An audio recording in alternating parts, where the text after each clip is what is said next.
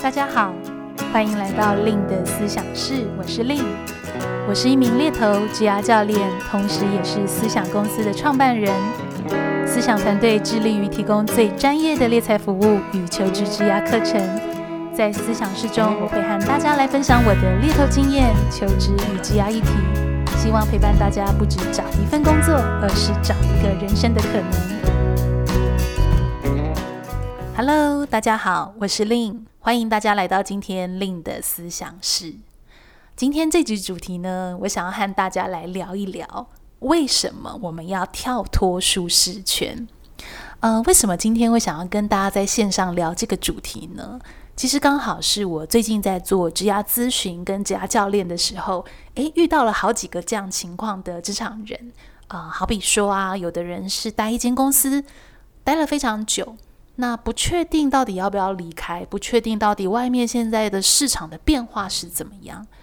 又或者是呢，有的人他可能是在一间非常好的大公司，但也开始遇到了公司最近比较频繁的组织重组啊，或者是有新的主管降临，甚至也开始听说其他部门有一些裁员的状况，所以就陷入那种挣扎式：诶，在这个公司也服务不错，公司这种大的体制也还蛮保障员工的，也许还可以碰运气继续待待看吧。但是又有一个理性的声音会觉得说：“诶，那不对，我是不是应该要当机立断，就跳脱自己的舒适圈？”那我记得呢，我也曾经在啊、呃，就是做教练的时候，诶，有客户就是职场人，他就形容到说：“诶令我好害怕，我是温水煮青蛙里面的那只青蛙哦。”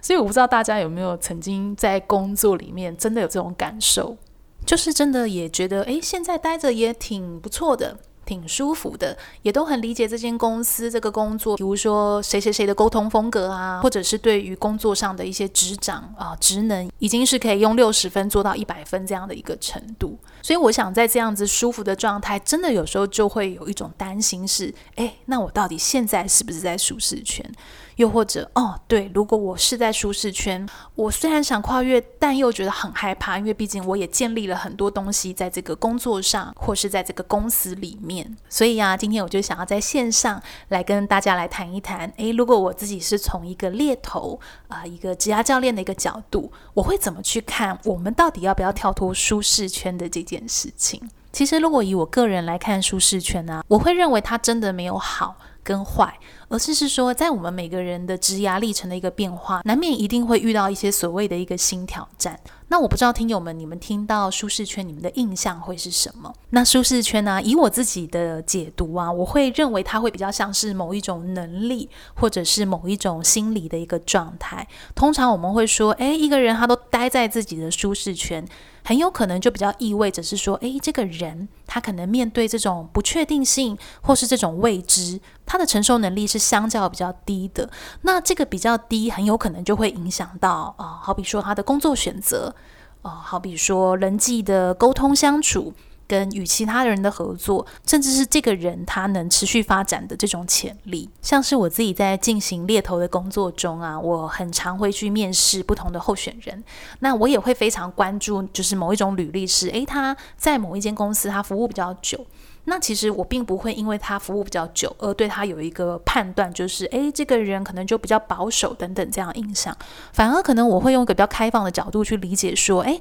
能不能跟我多分享一下？那你每一年的学习跟成长是什么？就是我可能会比较倾向从对方诶跟我分享他自己感受到跟深刻获得的这种，不管是学习的广度跟深度的这种体验。假设他是能够明确的说出来，好比说，诶，他一开始进入公司的第一年，他可能只是负责三十万规模的专案，诶，他到公司的第三年，他已经是有能力负责三百万规模的这种相较复杂的专案，那很有可能呢，我就会有个印象是，诶，他可能这一两三年开始有着自己的突破，也许是他专案管理的能力，也许是他与多种利害关系人互动的这种。容忍度越来越高了，甚至是他的某一种沟通风格，可能也形塑出了好几样的不同的沟通风格。那假使对方是没有办法去这样回答我的话呢，可能我就也会有个印象是，嗯，那这个人呢，他比较倾向处在他的一个舒适圈，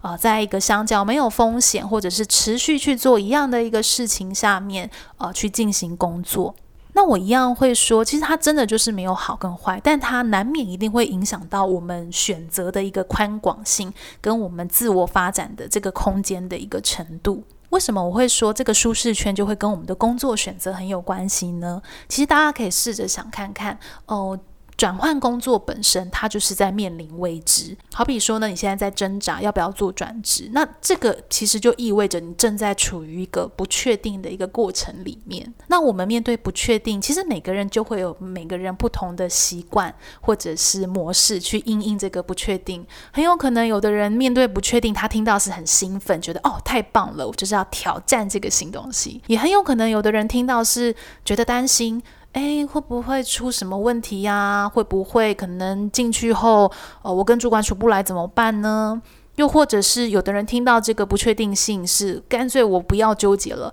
我就逃避吧。啊，也很有可能这是一种反应，所以我其实通常我都会比较鼓励啊，不管是我的客户或者是听友们，其实我我觉得我们真的可以用一个比较中性的角度，先去理解说，嗯，那我们面对这个未知、不确定，那我们通常的反应是什么样？那回归到像我一开始有跟大家分享，今天想要做这集的主题，其实也真的是我在实务上遇到的很多，好比说，诶。就真的是陷入在我待了这间公司很久，我不确定要不要离开的这种这种职涯议题的职场人，那我会说他很有可能，那我会说他很有可能就要看呃每个人对于所谓风险不确定的承受程度，到底那个到底那到底能承受的能力有到多少，这个就会去决定哦、你到底最后你要怎么样去做这个决定。如果你有一个倾向待在舒适圈这样的一个习惯，那就一定的在你做这个决定，别人可能看起来他转换工作很简单，但是对你来讲，那个可能叫情绪成本就会非常的高，而且是非常艰难的一个决定。讲到这边呢，我脑中就浮现了好几个，诶，我从事猎头的时候，服务过人选的经验。哦，我记得我就真的服务过好几个啊、候选人，他们真的有非常棒的呃一些特质跟技能。那甚至是呢，我在跟他们合作过程，最后啊，我还帮他们争取到五十 percent 的啊、薪资的成长。诶，这个听起来应该是很兴奋的，因为我想在我们一生职涯这么多次的转职，并不是。哦，每个人都有机会，就直接是五十 percent 的一个薪资的一个涨幅。尤其是我的候选人，他们都是这种中阶啊、资深的一个啊、职场人，所以大家可以去想，哦，那那样的一个薪资涨幅真的是挺不错的。但真的就是到关键一刻，在对方决定要不要接受这个 offer 的时候，我觉得他就是一个非常有张力的时刻，可以看出一个人他真的是不是准备好这种所谓好的机会，或者是这种新的一个挑战。那很可惜的是，在我的经验里面，真的就有好几位职场人，他们最后反而是选择说，那没关系，我就决定还是先留在现在的公司，因为比较稳定。或者是有些人他就决定说，哦，那没关系。我想，我还是会看新的机会，然后我转换到一个跟我现在公司一样稳定的公司。那薪资呢，其实就是保持一个持平，它也没有再继续成长这样的一个状态。虽然站在我的角度会觉得很可惜，是诶。他真的是非常有实力，也值得这个更好的薪资跟舞台。但我也同时理解，就是说，诶，真的每个人他在这种很有张力的时刻，不一定心里都是做好准备的。虽然我们理智上可能都会觉得，嗯，好机会很棒啊，我随时准备好。但是在那种情境下面，我们的那种习惯啊、那种行为模式，它是很容易跑出来的。所以我常说，其实要跨越舒适圈，真的也并不是容易的事情。它真的就像是一种内在的一个状态。会给我们带来一些非理性的安全感。那刚刚跟大家聊的啊，都是诶，怎么样去理解舒适圈啊，或者是我们怎么样用不同的一个角度去看待哦，舒适圈的形成跟它背后的一个运作方式，它可能真的就很难是呃一夕间可以去改变的。那我又回归到为什么我今天想要做这个主题跟大家做分享，因为我想当我们能够具备突破舒适圈的这样子的一种能力。它其实就会展现在，诶，可能叫做我们的职场生活，可以是更有成就感的，或者是诶，我的职涯发展真的是可以继续的往上做一个攀爬，而不是一种停滞。这边我就可以跟大家分享一个例子，真的是一个很活生生我在实务上很常遇到的部分。我相信在之前的集数，我可能也跟大家讲过类似的故事。哦、就是像我们在做面试，哦、雇主通常都会问你说，哦，你为什么要离开一份工作？哦、其实这种问题啊，我觉得某部分它就是在刺探你对于舒适圈的那个定义跟程度在哪边。诶，大家会不会觉得很抽象？想说，诶，怎么一个离职原因竟然是要探测我的这个舒适度？嗯、我就跟大家分享，像我前阵子我就在进行一个猎财的案件。大家如果你是听令的思想是比较久，你应该会知道我是特别擅长在这种中高阶的呃猎财上面。那我记得呢，就有一个非常优秀的人选呢，哦、他就跟我分享到他的离职原因。他说呢，他在这个工作里面看到了很大的风险，他看到了他的公司跟他们。签约的一个厂商很有可能呢会案件没有办法交付，以及呢可能能公司会赔款非常多的钱。那其实这样子的一个回答，我觉得听起来它是很合理的。哦，对，有这个危险哦，那可能你要离开。但是如果我们站在一个更中性的一个角度去听这个离职理由，那可能我就会好奇的是，那你有尝试的去跟公司呃沟通你所看到的这个危机吗？你有没有采取任何的一个积极的做法，去说服公司的一个主要决策者呢？这样子的一个问题，其实我就是很好奇，呃，对方对于舒适圈他的承受值是到哪边？那很明显的就是这个人选虽然他的背景条件很优秀，但他告诉我的是，他并没有去采取这种积极的一个做法。那在我听到他没有采取这样的一个做法，我可能就会去好奇，那当他在面临有风险，或是在他面临危机的时候，他能能不能够去基于他的一个专业，他能够去预见这件事情的一个走向，他能不能去冒着这个。风险，那个风险很有可能是别人不一定相信他，或者是别人觉得他小题大做，甚至是当他去冒这个风险，也很有可能会引发冲突的一个对话。但往往这种很有张力的时刻，其实它就是会有非常多的学习资源在这个里面，在这个过程就会去奠定所谓，诶，比如说一个人的沟通能力啊、影响力，甚至是领导能力，在这个过程里面。所以我想，呃，假使这个人选他告诉我，哦，他真的尝试过了什么样的一个方法，但他最后仍然决定他要选择离开，那也许我对他的印象就会又不一样。也许他真的面临到了一个挑战。但是一个外部群体的一个力量，可能很难短时间透过他个人去影响，但是他已经在他的角色上面尽到他的所能，并且在他这个角色上面去突破自己。就会跟刚刚他可能跟我讲说，诶，他并没有去尝试做任何的一些事情，那样子的一个印象，其实就会显得相较是比较悲观、消极，或者是有一点被动的。那这个实力呢，即使不叫中高阶好了，可能也会是呃一般的职场人，可能如果你相较年轻，我认为也会遇到的状况。好比说呢，我就遇过非常多诶很有活力的这种年轻职场人，诶，可能他们就是非常有勇气的去做工作的一个转换。那到底是不是换工作频繁就代表这个人很勇于突破舒适圈呢？不是换工作频繁就代表我们勇于突破舒适圈。因为我想在面对这种高度张力的一个情况，或者是你遇到有一些事情没有办法推动，别人不理解，或者是沟通的障碍，或者是冲突的一个情境，也很有可能我们会有一种反应，就是觉得不舒服。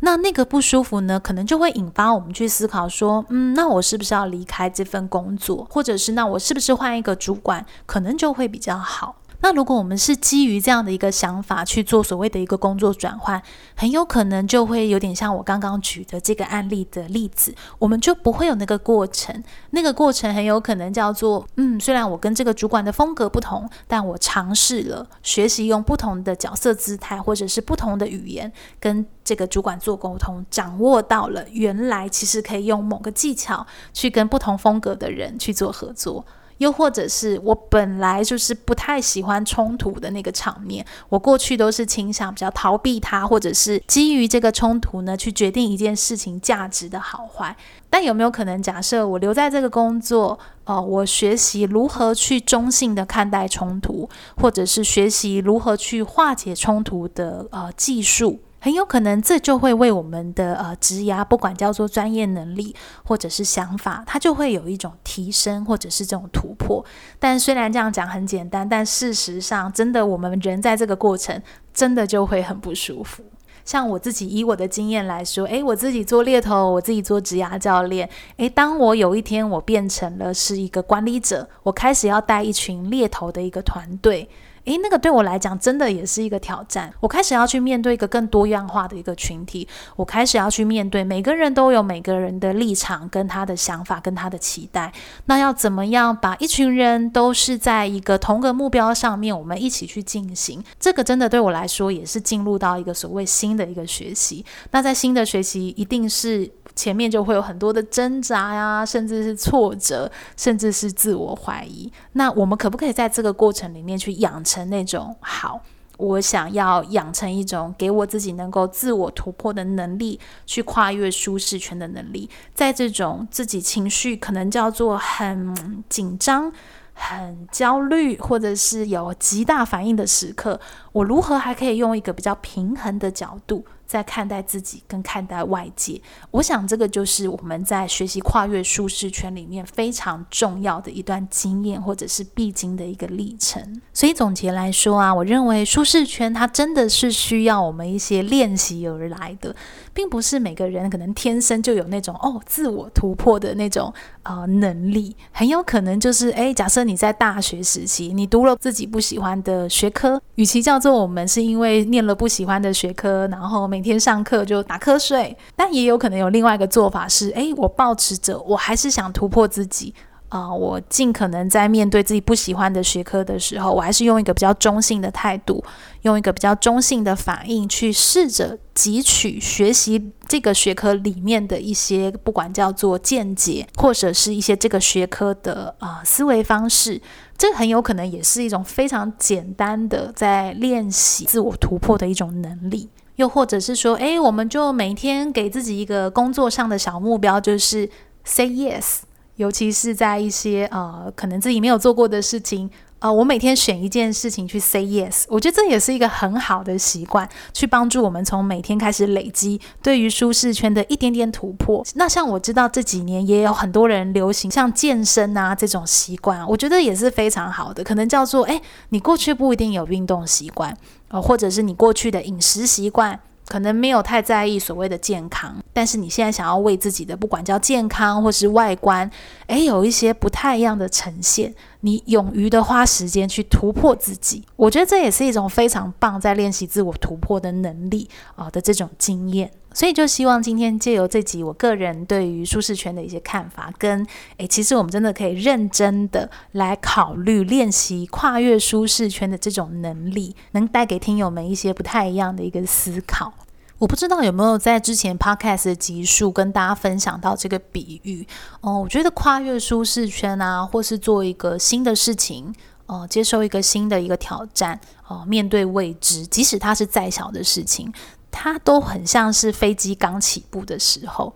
呃，我不知道大家有没有坐过飞机。其实飞机的呃起飞跟降落应该是最有感觉的，对不对？就是诶，最晃动啊，然后你要做好系紧安全带。但是呢，一旦就是你起飞到一定的高度，诶，你可能就开始就比较平缓了。你甚至是可以开始享受窗外的一些呃白云啊，跟蓝天这样的感觉。所以你在学习突破舒适圈的一个历程，我觉得真的就很像在坐飞机。起步跟降落是最挑战、最危险的时候，但是呢，如果你有这个相信，让自己去度过那个最晃的一个时刻，即使是你已经飞到空中遇到乱流，你可能都还是能在一个相较平缓的一个状态下继续去做前进。最后呢，成功降落，达成你的一个目标。所以我想呢，无论你现在有什么样的目标想要达成，开始我们可以借由先从突破一点点小事情开始，一直到我们那种接受新的挑战啊、未知啊、风险的承受值越来越大，你就能够去挑战更大的一个东西。那我想这也是所有非常多我们看到这种啊、呃、成功的职场人士。那我想这也是我们看过非常多的成功的职场人士啊、他们可能在所谓毕业的一些感言呐、或者是一些个人自传，我想他们都提到这种非常共通的一个心态，就是勇于相信自己啊、勇于去挑战自己的未知，勇于去挑战自己的极限。因为当你度过了这个过程，很有可能更好的生活，更好的自己就在那边等着你。好啦，那我想今天的时间也差不多喽。那今天我们是聊啊，为什么要去跨越舒适圈，跟去重新认识舒适圈这个概念。那下一集呢，我想就想要跟大家来谈一谈，那我们到底要如何跳跃舒适圈？这个如何应该真的就是最挑战的部分。有没有什么心态啊，或是技巧，是我们可以开始融入到我们的一个日常练习里面？那就请大家一样，就在星期天的晚上回来 Lynn 的思想室走走喽。最后呢，也想要跟大家预告一下，我个人呃，在今年度下半年年底最后两场呃公开的一个课程，其实就是这个月的呃周末。还有十一月六号跟七号的周末呢，会有我亲自带领的啊、优势工作坊。那这个优势工作坊呢，会是两天的一个课程。那我会导入盖洛普优势的这套系统，结合我自己在职涯上面跟求职上面的一个专业，融合在这个工作坊的一个元素，帮助大家透过这种具象化的工具，找到自己的一个个人定位，并且借接到所谓实际的职涯啊、职场上面的一个挑战。所以呢，如果你犹豫这堂工作坊很久，我也鼓励你可以用我们今天谈到跨越舒适圈的能力啊，可以报名我们的这两天的一个工作坊，参与这个学习。那像我们今天讨论啊，在跨越舒适圈的这个过程，其实也真的是我常常在协助职场人，呃，在做所谓职涯咨询跟职涯教练会去协助到的一个过程，就是如何透过教练的一个方式，把所谓的对我们的干扰啊、反应啊。把这个关注点移动到另外一个，是如何让我们有这种最佳表现的一个水准。那除了实体的深度工作坊呢，我与好好合作的线上课程《资深猎头的履历面试全攻略》也即将要正式开课了。那我们目前呢，也有一个最后晚鸟的一个优惠，那这个晚鸟会是八八折到九月二十号。其实也就是明天，所以呢，如果你正在开始储备明年的啊、可能叫年后转职，你会需要一些履历跟面试上的准备啊、那正在观望的听友们，你也可以去把握这支课程。那如果你是来得及，在九月二十号下单的学员呢，你还能够呢去参加抽奖证书的活动哦。那这个证书的活动呢，就是你如果有购买这堂课啊，你一样可以在九月二十，在我的粉丝团猎头的日常找到这篇参与抽奖活动的这个贴文，在底下方留言。那最后呢，我会抽出三本书，是送但愿你因工作而闪亮。所以就是想要让大家搭配诶线上课程跟我自己的工具书，让准备求职的效率可以最大。话，那就大家可以把握一下喽。那如果你喜欢今天这集的 Podcast 内容呢，也别忘了可以在 Apple Podcast 给我五颗星的一个好评啊、呃，跟留下一些你对我们的肯定跟回馈，这也会是对我个人在做这个分享的一些鼓励哦。以及呢，你也可以到我的 Facebook、IG、部落格搜寻猎头的日常，就可以找到我喽。那 Lynn 的思想室呢，也有在 YouTube 频道做上架。你也可以到 YouTube 来订阅我的频道，跟开启小铃铛，就可以收到令的思想室的最新消息。那就和大家在下一集相见喽！祝福大家中秋愉快，拜拜。